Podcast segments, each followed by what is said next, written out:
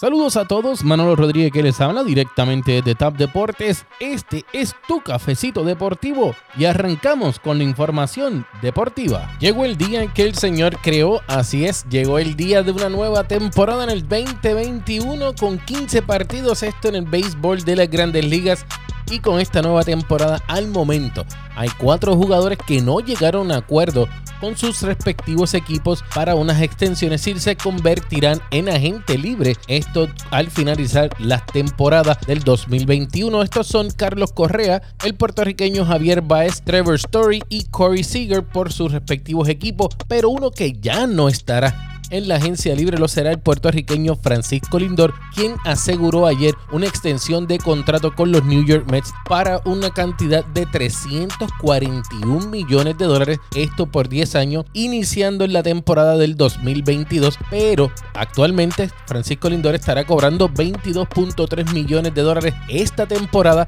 lo cual si sumamos esta temporada más las 10 próximas que van a venir, son 11 temporadas y el total serían 300 63 millones de dólares por las próximas 11 temporadas. En la NBA, Andrew Drummond hizo su debut en la noche de ayer con el equipo de los Lakers, pero tuvo que salir del partido con una lesión en su pie. Esto terminó con 14 minutos, logrando 4 puntos, un rebote, 2 tapones y 2 asistencias. Por otro lado, Marcus Cousins estará firmando un contrato con Los Angeles Clippers. Esto un contrato de solamente 10 días, mientras que hay buenas noticias para el equipo los Sixers y es que Joel Embiid estará de regreso a cancha, esto luego de perderse tres semanas. Ahora, la pregunta será, ¿regresará jugando con el calibre que estaba terminando como una temporada de MVP? Yo quiero saber su opinión, así que entra a nuestras redes sociales bajo Tap Deportes y comenta bajo nuestras notificaciones y nuestras noticias, reportando desde la sala de redacción Manolo Rodríguez.